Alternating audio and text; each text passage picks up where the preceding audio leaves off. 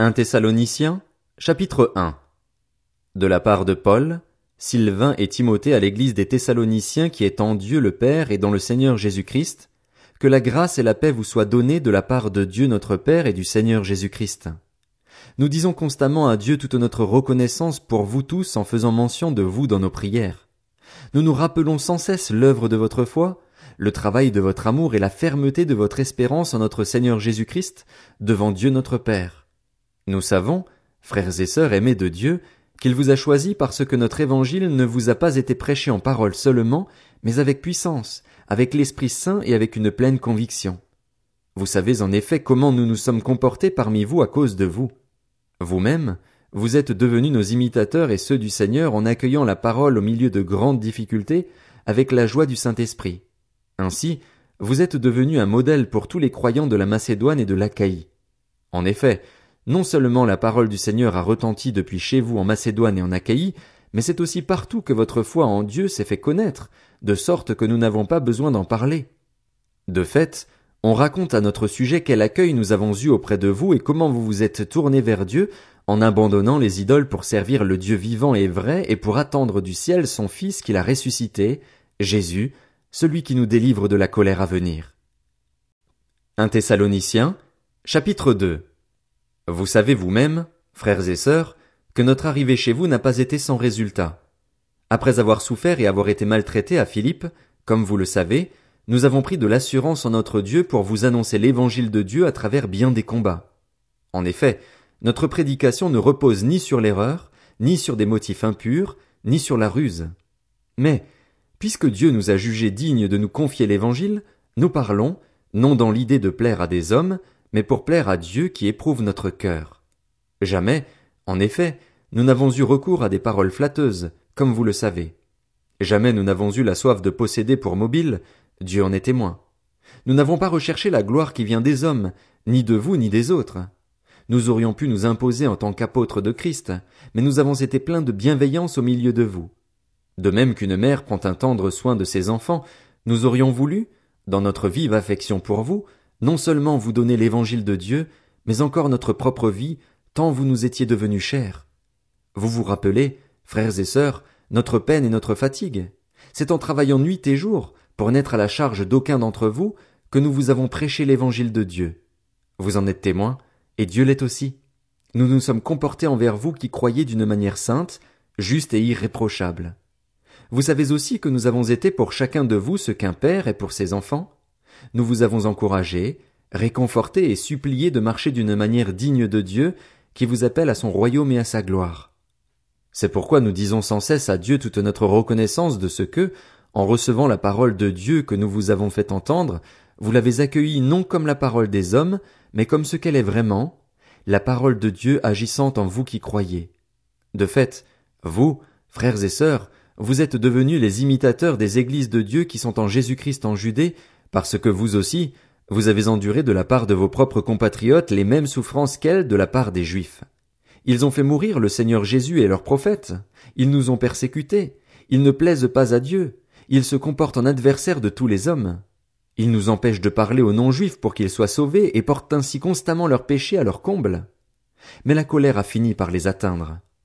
Quant à nous, frères et sœurs, Séparés de vous pour un peu de temps, de corps mais non de cœur, nous avons redoublé d'efforts pour vous revoir, car c'était notre grand désir. C'est ainsi que nous avons voulu aller vers vous, du moins moi Paul, à une ou deux reprises, mais Satan nous en a empêchés. En effet, quelle est notre espérance, ou notre joie, ou notre couronne de gloire? N'est-ce pas vous aussi, devant notre Seigneur Jésus, lors de son retour? Oui, vous êtes notre gloire et notre joie. 1 Thessaloniciens, chapitre 3. C'est pourquoi, n'y tenant plus, nous avons jugé bon de rester seuls à Athènes et vous avons envoyé notre frère Timothée, serviteur de Dieu et notre collaborateur dans l'évangile de Christ, pour vous affermir et vous encourager dans votre foi, afin que personne ne soit ébranlé au milieu des difficultés présentes. En effet, vous le savez vous-même, c'est à cela que nous sommes destinés. De fait, lorsque nous étions chez vous, nous vous annoncions d'avance que nous allions connaître la persécution, et c'est ce qui est arrivé, comme vous le savez. Voilà pourquoi, n'y tenant plus, je l'ai envoyé pour m'informer de votre foi, dans la crainte que le tentateur ne vous ait tenté et que nous n'ayons travaillé pour rien. Mais Timothée vient de nous arriver de chez vous, et il nous a donné de bonnes nouvelles de votre foi et de votre amour. Il nous a dit que vous avez toujours de nous un bon souvenir et que vous désirez nous revoir autant que nous le désirons aussi. C'est pourquoi, frères et sœurs, dans nos angoisses et nos épreuves, nous avons été encouragés à votre sujet par votre foi. En effet, maintenant nous vivons, puisque vous tenez ferme dans le Seigneur. Comment exprimer en retour toute notre reconnaissance à Dieu à votre sujet pour toute la joie que nous éprouvons à cause de vous devant notre Dieu? Nuit et jour, nous le prions avec beaucoup d'insistance de nous permettre de vous revoir et de compléter ce qui manque à votre foi. Que Dieu lui-même, notre Père, et notre Seigneur Jésus-Christ dirigent notre parcours jusque chez vous. Que le Seigneur fasse grandir et déborder l'amour que vous avez les uns pour les autres et pour tous les hommes, à l'exemple de celui que nous avons pour vous. Qu'il affermisse ainsi votre cœur pour qu'il soit irréprochable dans la sainteté devant Dieu notre Père, lors du retour de notre Seigneur Jésus avec tous ses saints. Un Thessaloniciens, chapitre 4. Maintenant donc, frères et sœurs, vous avez appris de nous comment vous devez vous conduire et plaire à Dieu, et c'est ce que vous faites. De même nous vous le demandons et nous vous y encourageons dans le Seigneur Jésus, progressez encore. Vous savez, en effet, quelles instructions nous vous avons données de la part du Seigneur Jésus? Ce que Dieu veut, c'est votre progression dans la sainteté.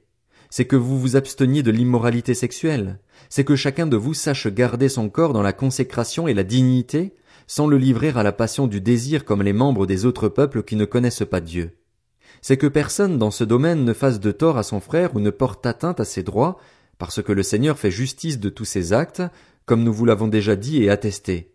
En effet, Dieu ne nous a pas appelés à l'impureté, mais à la consécration. Celui donc qui rejette ses instructions ne rejette pas un homme, mais Dieu, qui vous a aussi donné son Saint-Esprit. Vous n'avez pas besoin qu'on vous écrive au sujet de l'amour fraternel, car vous avez vous-même appris de Dieu à vous aimer les uns les autres, et c'est aussi ce que vous faites envers tous les frères et sœurs dans la Macédoine entière. Mais nous vous encourageons, frères et sœurs, à progresser encore, à vous efforcer de vivre en paix, à vous occuper de vos propres affaires et à travailler de vos mains, comme nous vous l'avons recommandé. Ainsi votre conduite sera honorable aux yeux des gens de l'extérieur et vous ne serez dépendant de personne. Nous ne voulons pas, frères et sœurs, que vous soyez dans l'ignorance au sujet de ceux qui sont morts, afin que vous ne soyez pas dans la tristesse comme les autres, qui n'ont pas d'espérance. En effet, si nous croyons que Jésus est mort et qu'il est ressuscité, nous croyons aussi que Dieu ramènera par Jésus et avec lui ceux qui sont morts. Voici ce que nous vous déclarons d'après la parole du Seigneur. Nous les vivants, restés pour le retour du Seigneur, nous ne devancerons pas ceux qui sont morts. En effet, le Seigneur lui-même, un signal donné, à la voix d'un archange et au son de la trompette de Dieu, descendra du ciel et ceux qui sont morts en Christ ressusciteront d'abord.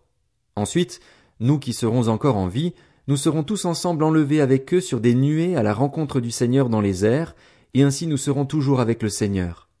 Encouragez-vous donc les uns les autres par ces paroles.